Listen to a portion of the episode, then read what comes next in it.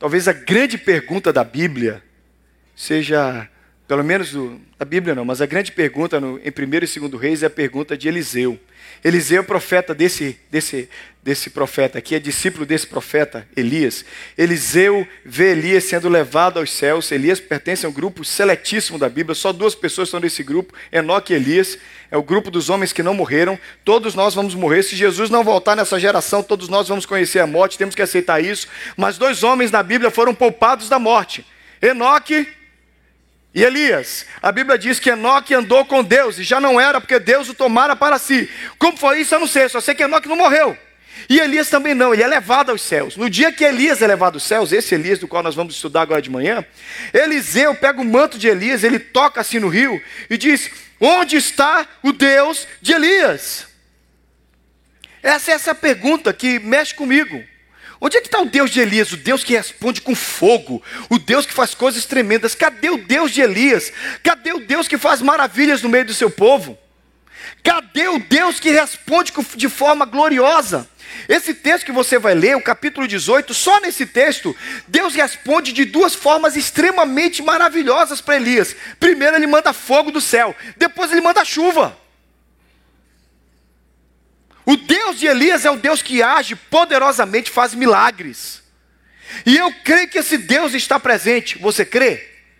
E eu creio que todo crente, a gente não vai viver de, de, coisas sobrenaturais o tempo inteiro. É claro que o tempo inteiro você não vai ficar vendo anjo, não vai ver fogo descendo do céu. Mas eu creio também, eu quero, eu quero fortalecer e animar sua fé e fortalecer, fortalecer você a acreditar que existem também operações sobrenaturais de Deus na nossa história. Tem dia que Deus manda alguém do nada. Tem dia que Deus faz coisas sobrenaturais e a gente tem que aceitar que foi Deus. E isso é bom para a nossa fé. Amém? O Deus de Elias é o Deus que faz coisas tremendas, gloriosas, milagres poderosos. E eu quero que você creia em milagres. E eu quero que você experimente milagres. O Deus de Elias, irmãos, está aqui hoje, hoje de manhã. Você entendeu isso? Está claro isso? O Deus de Elias está aqui agora de manhã. O Deus de Elias está presente. O Deus de Elias não pulou, não pulou culto. Independente do que você sente, independente de como você está, se você tem pecado, se você está perfeito, independente de você, independente de mim, o Deus de Elias está presente e ele vai agir.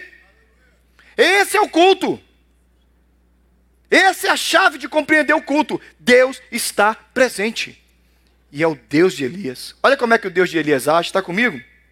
Versículo 30 diz o seguinte: Então Elias disse a todo o povo: Chegai-vos a mim. E todo o povo se chegou a ele. Elias restaurou o altar do Senhor que estava em ruínas. Tomou doze pedras, segundo o número das tribos dos filhos de Jacó, a qual viera a palavra do Senhor, dizendo: Israel será o teu nome. Com aquelas pedras edificou um altar em nome do Senhor.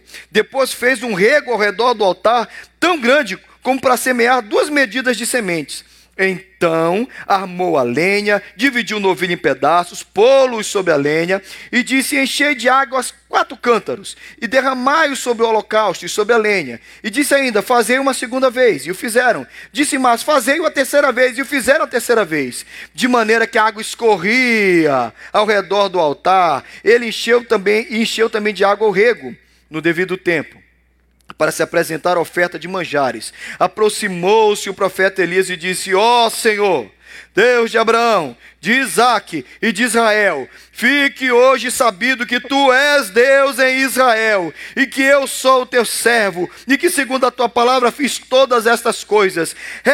Responde-me, Senhor, responde-me, para que este povo saiba que tu, Senhor, és Deus e que a ti fizeste retroceder o coração deles. Então caiu fogo do Senhor e consumiu o holocausto, e a lenha, e as pedras, e a terra, e ainda lambeu a água que estava no rego. E vendo todo o povo, caiu com o rosto em terra e disse: O Senhor é Deus, o Senhor é Deus. Amém. Diga aí: o Senhor é Deus. O Senhor é Deus. Põe a mão assim sobre o peito. Pede para esse Deus falar com você. Senhor, tu que és Deus, apesar de mim, pecador, miserável, pequeno, e apesar de nós, essa congregação de pecadores também, nós pedimos que o Senhor fale conosco. E que o Senhor responda para nós essa manhã com fogo, com poder e com glória. A tua presença é real neste lugar. Então nós queremos ouvir a tua palavra. Ninguém quer ouvir o Tali, Senhor. Eles querem ouvir o Senhor. Fala com eles. É minha oração. No nome forte de Jesus. Amém? Cadê o Deus de Elias? Onde está o Deus de Elias? Eu já respondi isso. Onde ele está? Onde está o Deus de Elias? Está aqui. O Deus de Elias está aqui essa manhã. E o Deus de Elias desafia você a crer que Ele é esse Deus poderoso. Irmãos, eu sei que tem muitos milagres na nossa vida que acontecem como uma coisa natural. A pessoa foi buscando a Deus, ela foi devagar, ela bebia muito, aí parou de beber um pouquinho, começou a beber só um copo, um cálice, aí parou de beber. Foi um processo. Isso é milagre de Deus. Amém? Mas tem outros casos de libertação, como aquele que eu contei do meu amigo lá da Flórida, que ele colocou uma cerveja na boca, estava podre, e nunca mais ele conseguiu colocar outra. Tem operações sobrenaturais de Deus assim. Como a minha amiga, que ia passar por um transplante de coração, e o médico refez o exame. Próximo ao dia do transplante, disse: Seu coração é outro. Ele batia assim do lado dos exames e dizia: Esse coração não é esse, esse também não é esse aqui. Eu não sei o que aconteceu, mas seu coração mudou. Isso é Deus. E se eu tirar, irmãos, esse livro é um livro sobrenatural, de capa a capa. Dessa capa até essa capa é sobrenatural. Por isso que eu não aceito esse evangelho tão lógico, tão racional, que tira o agir sobrenatural de Deus da nossa vida. Você é um pecador e eu também. Pela nossa vontade, irmãos, nós estaremos no mundo fazendo tudo de errado. Sabe por que você está aqui? É milagre de Deus. Deus trouxe você. Nós só andamos com Deus. Só tem crente nesse mundo porque o Espírito Santo faz milagres maravilhosos. Transformou você e a mim, nos transformou pecadores em servos dele. Eu creio em milagres. Alguns de vocês são frutos de transformação tremenda de Deus. Por isso que quando eu falo do Deus de Elias, eu digo Deus de Elias quer ser o Deus da Thaís, quer ser o Deus do Wilton, quer ser o Deus do Ricardo e quer fazer as mesmas maravilhas na vida da Thaís, do Wilton e do Ricardo. O mesmo que ele fez no, na vida de Elias. Deus é o mesmo, Ele não muda, a sua vontade é a mesma e não muda. Somos nós que mudamos a nossa atitude, que nos ficamos, ficamos tão assim tímidos, pequenos. Ah. Acreditamos mais numa pílula, irmãos. Colocamos toda a nossa fé naquele medicamento. Irmão, você percebe como nós acreditamos nos medicamentos? Você já notou? Nós depositamos tanta fé em cada pílula daquela e esquecemos que a glória e a majestade de Deus agem em nós. Irmão, não tem medicamento nenhum que nos cure se Deus não agir no corpo corpo não reage sem a ação sobrenatural de Deus. Eu creio assim, glória a Deus pela medicina, mas eu sei que Deus quer agir em nós e através de nós, por fé. Sentada aí do seu lado tem um milagre, porque essa mulher jamais viria na igreja se Deus não tivesse mudado a vida dela. Sentada aí do seu lado tem um homem que é um milagre de Deus, porque esse homem jamais viria nessa igreja se não fosse Deus. E você é um milagre de Deus também, porque nessa geração pecaminosa, a gente buscar a Deus é só milagre. Nós somos o principal alvo, o principal alvo do milagre de Deus somos nós. E o principal milagre de Deus é a salvação. Aleluia. Mas o Deus de Elias faz coisas tremendas. O Deus de Elias começa a agir. E antes que você comece a me perguntar como é que tem essas orações, né? Porque Deus responde com fogo, Deus responde com água, Deus responde para Elias de qualquer jeito. Tudo começa em Deus, irmãos. O primeiro versículo, o versículo que eu queria que você chamasse, chamasse sua atenção se eu fosse ler o capítulo 18 todo, e eu queria que você lesse a Bíblia como eu leio. Por isso que eu vou ter alguns versículos do capítulo, capítulo 18, para que você leia comigo. Olha o versículo, vamos ler juntos? Leia aqui na tela. Vamos lá? Muito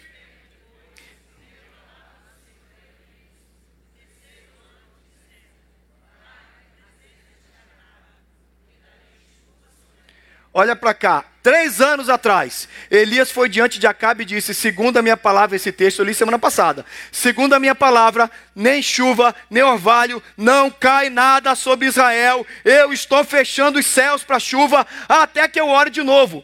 Por três anos não choveu em Israel. Quando é que chegou a hora de orar para chuva? Oi? Três anos depois, mas por que que agora? Fala alto. Porque Deus mandou. Onde começa a resposta de oração, irmãos? Não começa no seu coração. A oração começa em Deus. Até a vontade para orar começa em Deus. Deus chama Elias e diz: Elias, agora você vai orar. E agora vai chover, porque eu sou o Senhor e eu sou determinando. Tem coisa que você está orando na sua vida que você começou a orar porque Deus fez você orar. Você está buscando porque Deus começou isso em você. Você está clamando porque o soberano começou isso dentro do seu coração. Toda vez que Deus resolve fazer alguma coisa, dizia o meu líder, e eu nunca esqueci disso. Todas as vezes que Deus resolve fazer alguma coisa, Ele coloca o seu povo para orar. É assim que Ele faz.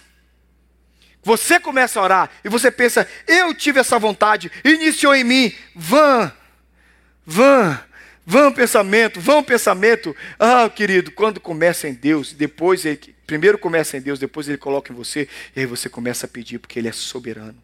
Tudo começa no Senhor. Amém. E todos, você, notou que essas duas, duas coisas que vão acontecer no capítulo 18, vai chover e vai vir fogo, tudo é símbolo de um avivamento. Irmãos, eu amo a Betel demais. Mas eu não acho que Deus quer que a gente seja somente isso. Eu creio que Deus tem um avivamento para a nossa igreja. Mas um avivamento mesmo.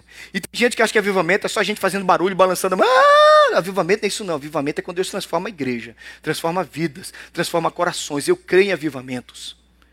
E o avivamento é o fogo de Deus vindo sobre nós. Avivamento é a chuva de Deus vindo sobre nós. É Deus balançar com a nossa vida, mexer com a nossa estrutura, fazer de nós o que nós não éramos, para a glória dele. E Deus faz isso. Mas de todos os avivamentos, olha aqui, meu irmão, minha irmã, de todos os avivamentos, o que mais me empolga é o avivamento pessoal. É o avivamento na sua vida. Porque a gente vê às vezes uma congregação inteira sendo avivada, a gente vê às vezes um acampamento que é um avivamento de Deus, é muito legal. Mas legal quando Deus vem sobre uma pessoa e Deus fala assim. E muda a vida daquela pessoa, e transforma a vida daquela pessoa. Deus bagunça a vida daquela pessoa.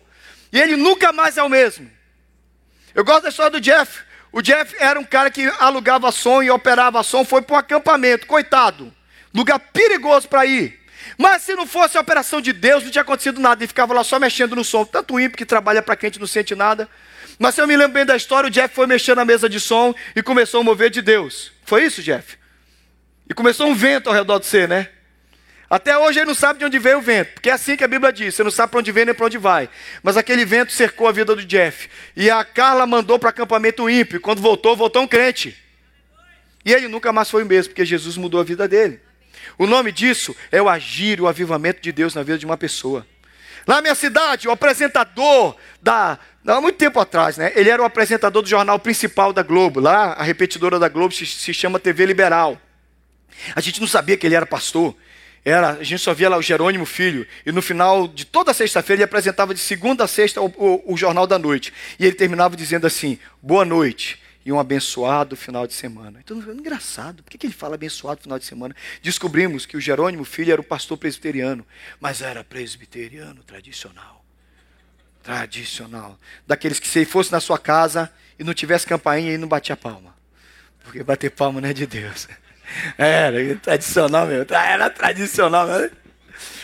Mas ele fez uma besteira na vida dele. Começou a orar, começou a jejuar. Começou... Não faz essas coisas não se você não quer avivamento. Você não quer Deus mover, não começa a orar, não começa a jejuar, não começa a pedir essas coisas malucas. Deus move em mim, age na minha vida, me transforma. Irmãos, eu cresci acreditando nisso e até hoje eu acredito de todo o meu coração que quando você busca Deus, Deus age. E que Deus move o nosso coração para buscá-lo. E ele começou a buscar. E a história eu ouvi dele, voltando um dia do trabalho, orando, mas ele estava num tempo de muita busca a Deus. Ele não estava nem ouvindo o hino, gente, nem cântico. De repente Jesus veio. Você sabe quando ele vem? A gente sabe. A gente sabe. Ele chega. A presença de Deus é maravilhosa. Quando ela chega no ambiente, a gente sabe. Às vezes é sábado à tarde, ele fala para mim: amanhã eu vou. Eu digo, eu sei que senhor vai todo Não, mas amanhã é diferente. Eu começo a ficar. Gente, eu não sei explicar isso para vocês, mas toda vez é do mesmo jeito. Eu estou orando, parece que ele vai falando assim: culto normal amanhã. Tá bom, culto normal amanhã. É sério, gente. Não, eu, não, eu não sou doido, acredite em mim. Aí tem uns dias quando dá, dá sábado à tarde, eu estou aqui orando para o Senhor, abençoa aquele momento, aquela palavra, aquele momento. Aí de repente começa a dizer, amanhã é diferente. Eu, ele vem diferente. A presença de Deus é diferente. Se você já orou e já buscou a Deus, você sabe que tem dia que é diferente. Tem dia que ele diz: Hoje eu vim diferente. Ele veio sobre Jerônimo, filho, meu amigo, passou e já faleceu, já está com o Senhor. Ele disse que só deu tempo de encostar o carro e se derramar. E ficou ali minutos e minutos. Ele disse que a graça de Deus encheu a vida dele. Ele disse: Eu nunca mais fui o mesmo, Thales. Aquele Deus poderoso, tremendo, gracioso, encheu a minha vida. Eu conhecia de ouvir, mas agora eu senti a glória dele na minha vida. Sabe o que é bom do avivamento pessoal? É que Deus deixa de ser o Deus de Elias e ele se torna o meu Deus. E é o Deus que age na minha vida. Querido, acredita em nome de Jesus. Deus começa agindo assim na nossa vida. Olha para cá, irmão. A primeira coisa que tem que estar no seu coração é que o Deus de Elias, o Deus que responde com fogo, a oração do fogo, a oração que é respondida com glória, com majestade, ela começa no coração do próprio Deus. E ele vai colocando um desejo, um avivamento no seu coração. E você diz: Eu quero, eu quero. Deus, eu quero mais, eu quero mais. E esse desejo não é seu, não é da sua carne, não é da sua humanidade, porque nenhuma humanidade quer mais de Deus. Teu ser humano não quer nada de Deus, é Deus que move seu coração. E ele vai fazer para a glória dele, em nome de Jesus. Amém? Segunda coisa, continua lendo comigo capítulo 18. Acabe convocou Obadias, o responsável por seu palácio, um homem que temia muito ao Senhor. Enquanto Jezabel estava eliminando os profetas do Senhor, Obadias reuniu cem profetas e escondeu em duas cavernas, cinquenta em cada uma, e lhes forneceu comida e água. Opa, conhece essa história do capítulo anterior que eu preguei semana passada. Como é que é isso? Profeta que está fugindo de Jezabel, mas é sustentado Opa, então presta atenção em Obadias. Obadias, homem de Deus. Obadias, parece com muitos de vocês aqui. Obadias é aquele que, que mostra que Deus sempre tem, vai nos sustentar, vai nos proteger, vai guardar os seus servos, não vai faltar. Eu tenho batido nessa tecla porque a gente acredita muito no dólar e o dólar não nos sustenta, quem nos sustenta é o Senhor. Enquanto Deus está aqui, lembre-se disso, guarde no seu coração, está aqui agindo no seu coração. Não é o dólar que te mantém, é o Senhor que te mantém, é o sustento do eterno. Aleluia! O Obadias pertence ao grupo dos corvos e da viúva. Profeta não passa necessidade. É muito bom ser profeta de Deus. É muito bom saber que Deus vai cuidar da gente. Agora você acha que profeta de Deus é só o pastor. Profeta de Deus é todo aquele que vive para o Senhor. Então, cuidado, você não achar que eu estou pregando aqui. Eu, irmão, sou o profeta do Senhor. Pastor ungido do Senhor que é que você é? Você é ungida do Senhor, minha santa. Você é ungido do Senhor. Deus cuida de você. Todo aquele que abre a boca para falar a palavra do Senhor. E nós somos, nós somos a profecia de Deus para essa geração, irmãos. Somos nós que temos que abrir a boca. E Deus vai cuidar da gente.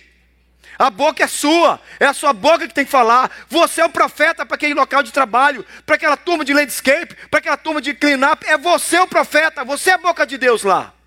Não vai faltar e Deus vai te sustentar. Creia nisso. Amém? Quantos creem isso? Eu creio. Eu creio nos corvos. Eu creio nas viúvas que Deus levanta para sustentar a gente. E eu creio nos, nos Obadias. Obadias é um cara parecido conosco, sabia? Obadias é que nem você e eu. Obadias é um homem de Deus trabalhando para o ímpio. Aliás, um casal de ímpios. Jezabel e Acabe. Acabe não teme o Senhor. Jezabel muito menos, porque mata os profetas. Mas Obadias tem um conflito ético no seu coração. Eu preciso trabalhar para o meu patrão. E eu preciso ao mesmo tempo ser fiel ao meu Senhor. Você conhece isso aí na sua vida? Você já viveu isso? Você fica entre obedecer o seu chefe e obedecer a Deus. Você vive isso todo dia. Alguns de vocês trabalham para os acabos e Jezabéis da vida. Você está aí trabalhando para essa gente perigosa. E você diz, mas eu sou de Deus, mas o meu patrão não é de Deus. Obadias resolvia isso de forma muito simples. Tudo que o patrão dele mandava fazer era correto, ele fazia. Mas tudo que o patrão mandava fazer, que não era para honrar o Senhor, ele escolhia honrar o Senhor. Simples assim. Aprenda com Obadias. Talvez você venha aqui para ser discipulado por, por Obadias. Obadias, mordomo do rei. Mordomo do rei, cargo de extrema importância. Ele está no palácio, ele respeita Acabe, ele honra Acabe, ele obedece a Acabe. Mas quando Acabe manda desobedecer o Senhor, ele obedece o Senhor. É assim que nós precisamos viver. Obadias está aí. Obadias está aí sustentando os profetas. Obadias é homem de Deus. E a história diz que Obadias se encontra, não tem como ler todo o capítulo 18, eu estou te contando o capítulo 18 aqui. Obadias se encontra com Elias. Elias fala para ele: Olha, Deus mandou conversar com Acabe porque vai chover de novo. Obadias fala para Elias: Elias, não tem um reino que Acabe não mandou gente atrás de você. Ele vasculhou esse país atrás de você. Ele disse: Eu estava na casa da viúva, comendo da botija que não acabava e do azeite que não acabava. Estava lá. Ninguém achou que eu ia na casa da viúva pobre, eu estava na casa da viúva pobre.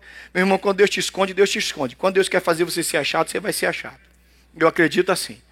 Ninguém meteu a mão em Elias, porque por três anos e meio ele foi protegido. Aí ele fala para Obadias: vai falar para cá, porque eu quero falar com ele. O Obadias entra em pânico, meu Senhor. Se Deus mandasse embora Elias, Elias, tão certo como vive o Senhor e vive a tua alma, hoje eu me encaro com Acabe.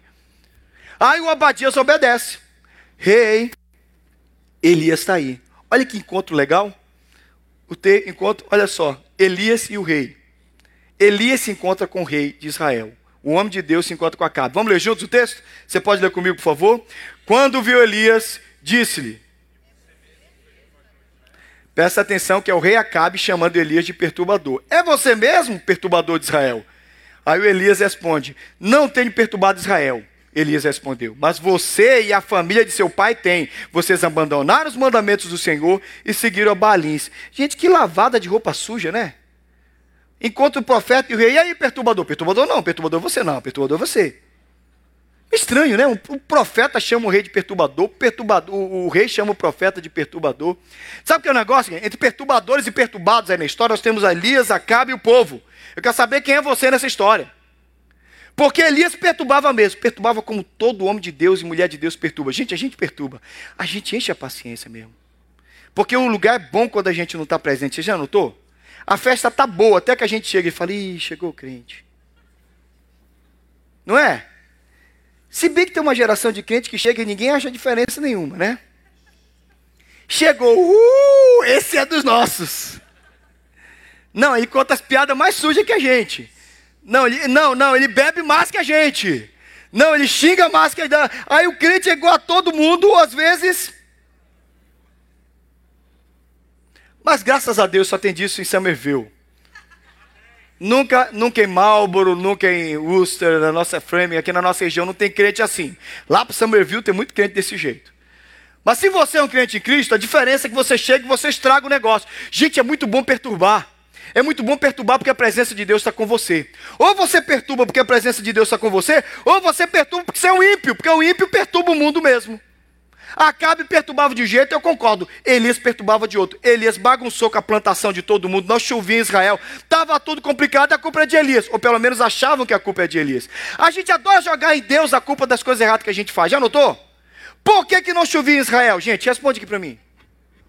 Por que, que não. Não, porque Deus mandou. Mas por que, que Deus mandou não chover em Israel? Porque o povo desobedeceu. O que é que o povo fez de errado? Segundo o texto que você acabou de ler. O que é que eles fizeram? Olha aqui, ó. Eles acreditavam numa mentira. Eu já expliquei isso aqui, mas vou explicar de novo. Na cabeça do povo de Israel, o Senhor dos exércitos é o Senhor da guerra. Ninguém lembrou, então eu vou explicar de novo. Bom de batalha Tão forte como Jeová, não há outro eu não conheço. Homem de guerra é Jeová. Pelo Senhor, mas tem que achar a geração para cantar a música. Persegui os inimigos e os alcancei, os consumi. Quem é bom na batalha? O Senhor dos exércitos. Yavete Salvaô, o Senhor da batalha. E para plantação? Plantação é Baal.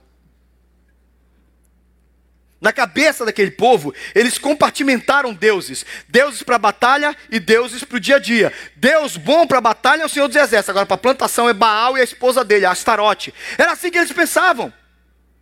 Então eles adoravam a Deus no tempo da batalha, mas no tempo da plantação, vamos fazer sacrifício para Baal. E eles eram idólatras desse jeito. Quase que não tem isso mais. Porque Deus de domingo é o Senhor que está lá na Betel, o Deus de Elias, aleluia. A gente vai lá, a gente canta com a Carla, com o Jeff, com a Almira, canta com a Patrícia, levanta a mão. Terça-feira à noite a gente vai no grupo de concentração. De concentração.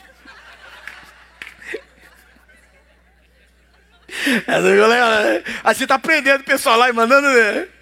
Terça-feira eu vou no grupo de conexão. Deus é o Deus de terça-noite no grupo de conexão.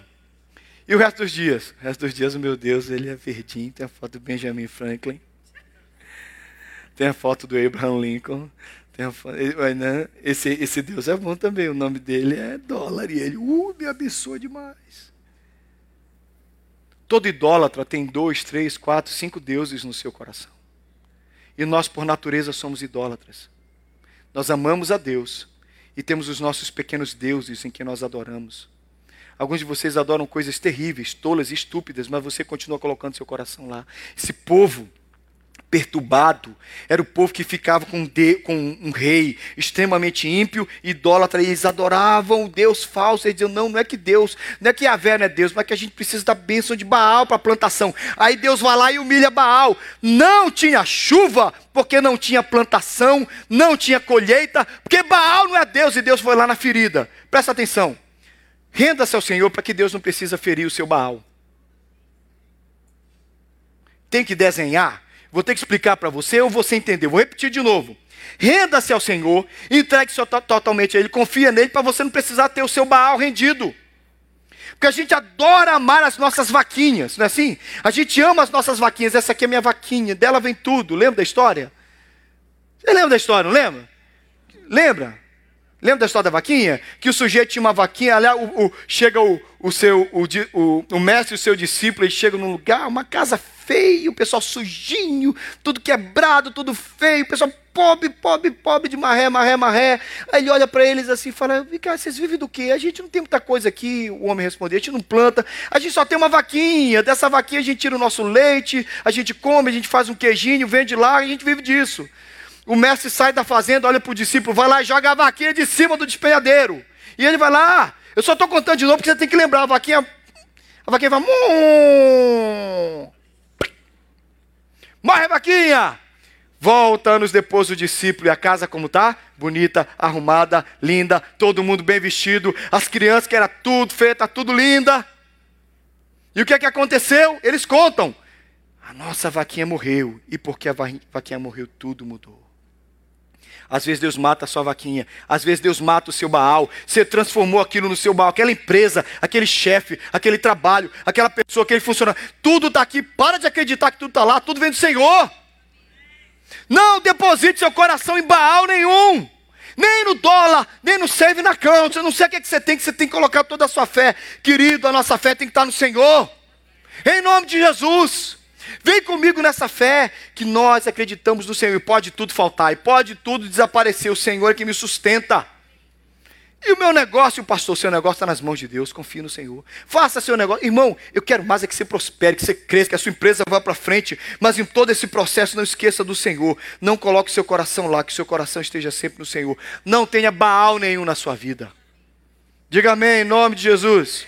E o povo estava aí, culpando a Deus. Olha, Deus, o Senhor fez a gente ficar aqui sem chuva, culpando Elias. Você é o perturbador, Elias. Não sou perturbador, não. O pecado de vocês perturbou a vida de vocês. Não culpe a Deus por aquilo que aconteceu na sua vida pela sua desobediência. Amém. A gente não tem saída, a gente só tem que obedecer a Ele. O texto continua. E o texto é muito legal. E agora o negócio vai pegar fogo, né? Eu gosto que profetas fazem as pessoas tomarem posição. Então Elias chegou a todo o povo e disse: Até quando vocês vão ficar entre dois pensamentos? Se o Senhor é Deus, seguiu. Se Baal é Deus, seguiu. Porém, o povo não lhe respondeu nada. E eu começo a ficar preocupado quando a gente não diz nada diante de Deus. Se houve uma pregação dessa aqui, você fala assim: Amém.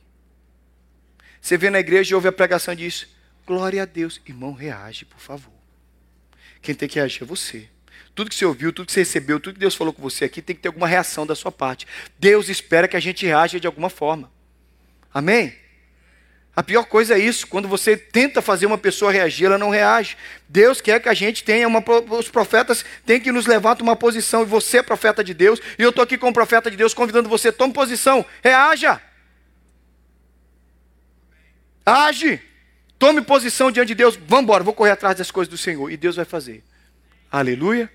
Mas eu quero partir para essa parte agora, que a gente vai gostando aqui do, da hora do fogo. Glória a Deus. Porque eu quero orar. Irmão, sinceramente, eu quero orar por milagres nessa manhã. Eu quero orar para Deus fazer milagres na sua vida, na minha vida. Vocês creem nisso? Vocês creem que Deus ainda responde com fogo?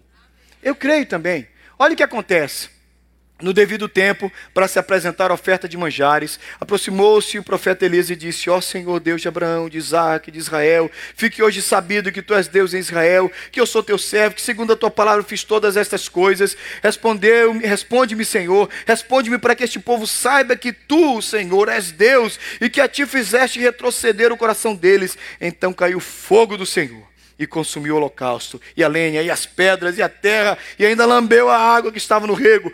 Cara, que legal! Você lembra o que, é que ele fez ainda há pouco? Ele cavou um rego ao redor, colocou a oferta lá. Os profetas de Baal tinham tentado tudo. Tentaram de tudo quanto foi jeito, né? Tentaram, mas receberam nada. Vem, Baal, vem, Baal, vem, Baal. Deixa eu só colocar o próximo ponto que eu quero que se fique aí na sua mente. Lê aí, bem forte, vamos lá. Sobre um altar uma oração simples. O povo ficou lá, voltando um pouquinho no texto, né? Os profetas de Baal se cortaram. Baal manda fogo, Baal manda fogo, Baal manda fogo. Elias no final já estava zoando com eles, né? Ei! Fala mais alto, pode ser que esteja dormindo. Saiu. Gente, Elias zoa com eles. Quando você lê esse texto? Lembra que Elias dá uma zoada legal com ele assim: ó, grita mais alto, pode ser que ele esteja dormindo. Vai ver que viajou, é, é um Deus, Baal está ocupado. Ele fala isso zoando com eles. Gente, a gente não tem medo, a gente não, medo, a gente não tem medo dos falsos deuses. Você não deve ter medo disso. Nem ter medo da oração que é feita aos falsos deuses, porque nós temos o Deus verdadeiro conosco. Elias não tinha medo disso. Irmãos, eu já entrei em cada situação. Dos evangelismos mais doidos que eu já fui na, já fui na minha vida. É o lá de daquela aquela lagoa que tem lá em, em BH, da Pampulha, e lá na minha terra. Todos os dois na época de Iemanjá. O que, é que a gente ia fazer lá? A gente ia pregar o evangelho. Mas não Iemanjá, é, o pessoal estava lá. Vem, e a gente estava lá, não vem não. A gente ia de dois em dois. O pessoal fazia um buraco assim na areia, enchia de oferenda, acendia a vela, começava a dar passe. Chegava, a gente chegava de dupla. Assim, Jesus hoje não desce nada. Não desce, que a gente não deixa. Está amarrado em nome de Jesus. Aí alguém falava assim: tem crente aqui. A gente. Você sabe quantas vezes eu fiz isso? Nunca tive medo. E nunca bateu nada em mim. Você sabe quantas vezes eu fui expulsar demônio, o demônio colocou, colocou em mim, eu vou te matar, não matar nada, que demônio me mata o quê, gente? Eu sou Jesus. A gente tem que parar com essa besteira. Oh, irmã, Deus me revelou que alguém colocou seu nome na boca de um sapo e costurou. Tadinho do bichinho. Tadinho do sapinho. Estou falando assim. Mas, pastor, meu nome está na boca do sapo. Meu irmão, o meu nome está no livro da vida. Eu não estou nem aí para a boca do sapo. No meu nome está no livro da vida. Quem é um macumbeiro para colocar o meu nome na boca de um sapo? O que, é que ele pode fazer contra mim? Se o meu nome está escrito no livro da vida, para de besteira. A gente ia lá e as coisas não iam, não. E depois a gente evangelizava aquela beleza. A gente chamava a pessoa lá, vem aqui te falar um negócio aqui que eu tenho uma entidade legal para te falar dela. Aí a pessoa, é, o que, é? Tem uma entidade de Jó, presta atenção. Chama Yeshua. Yeshua é Yeshua. Yeshua é poderoso. Yeshua liberta. É, Yeshua vai te libertar. Quem é Yeshua? Não, rapaz, vem aqui mais aqui. A gente atirando a pessoa para lá. Vem aqui que eu vou te dar um passos de Yeshua já já. Você sabe quantos a gente tirou daquela bagunça? Eu lembro que eu fiquei pertinho lá do Mineirão do finalzinho lá do Mineirão, uma, eu, a Anete, conversando com uma mulher, evangelizamos. Ela disse: Eu quero Jesus, mas eu prometi que toda sexta-feira, última sexta-feira do mês, até o último dia da minha vida, eu tenho que levar isso na encruzilhada. Eu digo: Para com isso, que meu Deus não faz isso com você. Eu quero te apresentar a libertação. Gente, como é bom a gente falar de Jesus. E Baal não tem poder na minha vida nenhum, nem na sua. Por isso, se alguém falar para você que o seu nome está na boca do sapinho, você fala assim: meu nome está no livro da vida. Se você não aceitou Jesus, é um bom momento para você aceitar. Que aí seu nome vai para o livro da vida. Amém? Voltando aqui o texto. O pessoal de Baal fez oração, fez as preces, buscaram falso Deus, os falsos deuses, não deu nada. Elias disse para o povo: vem para cá, minha gente, vem para cá. Restituir, o altar tem que ser nossa vida tem que estar consertada, as coisas da nossa vida tem que ir para lugar, acertou o altar, a gente entende perfeitamente isso, coloca o sacrifício lá, aí resolve esnobar. Não, vamos mostrar o negócio aqui é com fogo mesmo. Joga água, joga água de novo, joga água a terceira vez, escorreu a água, oh glória a Deus, agora eu vou orar. Gente, o cara faz oração em dois versículos. São dois versículos. Presta atenção, presta, presta atenção, presta atenção, crente. Elias faz uma oração de dois versículos. Você passa três horas orando e ainda dorme. Elias falar: Senhor, que eles saibam que tu é Deus, que tu és Deus, que o Senhor me usou, que o Senhor está aqui comigo. Deus manda falar. Dois versículos. Para você que acha que vai ganhar de Deus, não muito falar, presta atenção, aprende com Elias. Só pode fazer uma oração curta em público quem ora muito no seu particular. Se você está querendo orar muito na frente dos outros, é porque talvez você não ora muito no seu particular. Porque Elias não precisava, Deus de Abraão, Altíssimo Senhor, nesse momento. Que canseira. Senhor, se tu és Deus, e eles sabem que tu és Deus, mostra para ele que tu és Deus, manda. Ore e deixa Deus agir. O meu Deus age, o meu Deus responde com fogo. Eu creio nisso. Amém? E depois disso, o povo começa a dizer: Senhor é Deus. O Senhor é Deus. O Senhor é Deus. O Senhor é Deus. Sabe o que, é que Deus vai responder com fogo na sua vida? Para que as pessoas ao seu redor declarem, para que elas vejam que o poder de Deus está na sua vida e elas vão confessar que Jesus é o Senhor. Amém? Que tal você dar uma boa justificativa para Deus fazer um milagre na sua vida? Senhor, o Senhor faça, porque todo mundo vai saber que o Senhor fez em mim. Você crê nisso? Você crê nisso?